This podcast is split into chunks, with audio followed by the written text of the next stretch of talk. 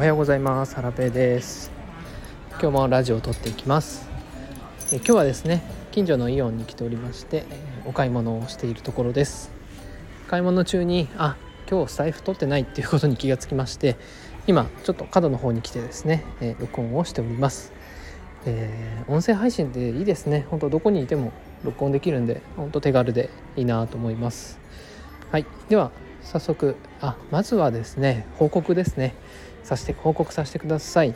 えっ、ー、とキュートピックス NFT の新作を昨日リストしたんですけどもすぐにですね、えーと、新しいオーナーさんのもとにですね旅立っていきました、えー、ツイッターで、えー、以前から仲良くしてくださっているウルスさんに購入していただいたんですけども、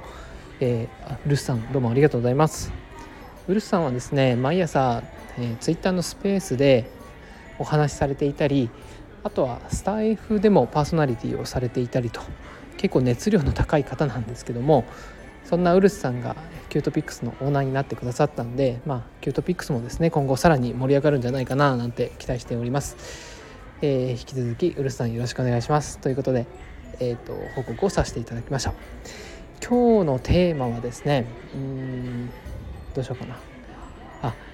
ウォレットの中に入っている NFT は定期的にチェックしようっていうようなテーマでお話しさせていただければと思います。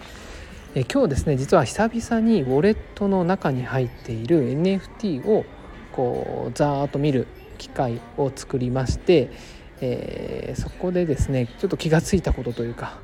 があったので、まあ、共有させていただきます。えー、っと自分の中では価格をつけて販売している、まあ、リストしている状態だと思っていた NFT がですね、まあ、値段が外れて何もされていない状態になっていました、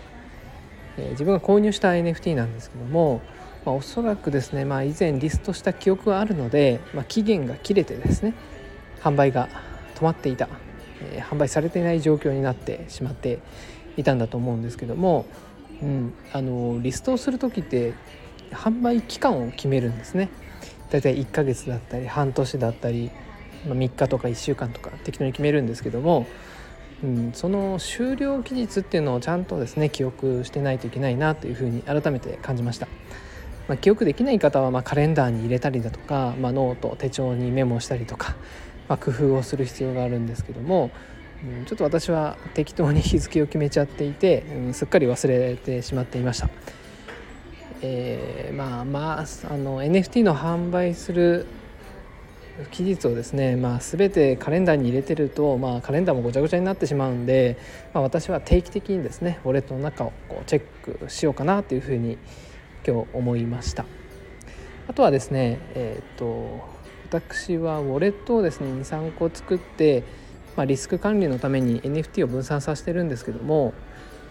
えっ、と今度移しておこうとえー、NFT を移しておこうと思っていたものがそのまま放置されているのにも気がつきました、えー、ハードウェアウォレットとですね連携しているウォレットに、まあ、あの移したいなと思ってるんですけども、まあ、今日とか明日とか時間見つけてやりたいなというふうに思い思ってます、まあ、最近ですね Twitter のタイムラインにも大切な NFT が取られちゃったとかハッキングされたとか、悲しいニュースが流れることも目にする機会も増えてきてますので、うん、あの守備力高めでですね皆さん頑張っていきましょう。私も気をつけます。ということで今日は簡単ですが今日も簡単ですがこれで終わりたいと思います。では買い物の続きしていきます。じゃあねバイバイ。